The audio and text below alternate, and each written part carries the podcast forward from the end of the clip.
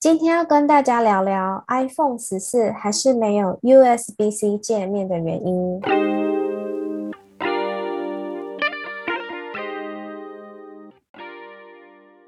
嗨，欢迎来到果仁的频道。想利用琐碎的时间了解 Apple 产品吗？想知道更多有趣的科技新知吗？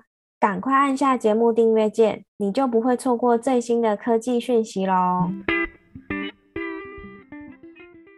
在节目正式开始之前呢，想跟大家简单的话家常一下哦。就是呢，上礼拜果然已经收到 iPad Air 五的新品啦，然后我们编辑的手速非常的快哦，已经帮大家剪好了 iPad Air 五的完整开箱影片，Amazing！呃，完整开箱影片我们现在是放在苹果人的 IG 账号，那有兴趣的朋友呢，都可以去看看这个热腾腾的开箱影片哦。我已经把 IG 账号放在资讯栏了，大家可以直接点选连接就可以看到了。好，那我们就开始今天的节目吧。苹果哈，自从二零一二年推出 iPhone 五之后呢，就改用 Lightning 的充电规格，而且在最近的十年里面，iPhone 上都没有调整过这项设计哦，反而是 iPad 系列除了 iPad 九之外呢，包含 iPad Pro、iPad Air 啊，跟 iPad Mini 都已经改用 USB-C 界面。最近就有外国媒体报道了关于今年 iPhone 十四跟 USB-C 界面的相关消息。外媒 iDrop News 在最近的报道中指出，哦，Apple 他们预计要在今年下半年推出的 iPhone 十四，总共会有两种尺寸、四种型号，分别是六点一寸的 iPhone 十四、iPhone 十四 Pro 跟六点一寸的 iPhone 十四 Max 跟 Pro Max。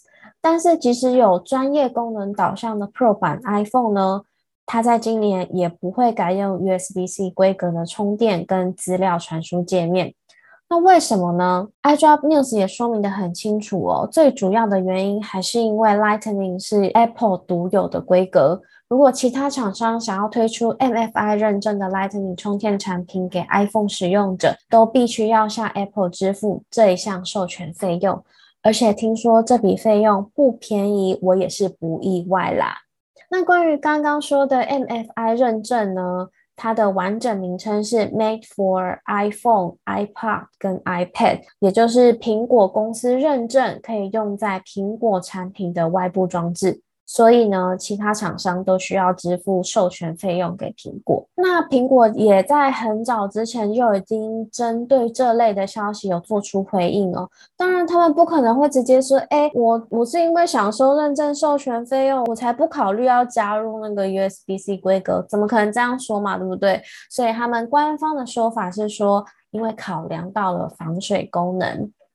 苹果也进一步说明哦。因为 Lightning 的规格跟防水功能符合他们自己要求的防水等级，而且其实，在 USB-C 的规格目前它没有办法针对防水有做出有效的保证哦，他们没有办法拍胸脯的保证说，哎，我们 USB-C 是可以防水的哦。所以呢，Lightning 的防水功能对 Apple 来说是一项特别有竞争力的产品。那 iDrop News 也在报道里面进一步说明哦，其实许多人会希望 Apple 可以加入 USB-C 界面的其中一个理由，也包含了传输速度。因此呢，苹果它有计划在 iPhone 十四上先提升 Lightning 的传输速度。不过这项改变哦，可能只会在 iPhone 十四 Pro 跟 Pro Max 上面推出。那就有人问啦。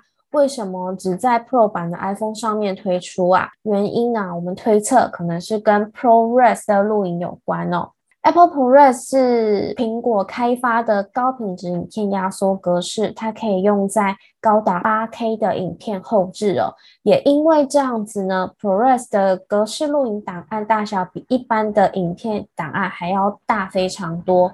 在相同的描述之下呢？ProRes 的档案是一般 HEVC 的四十倍大。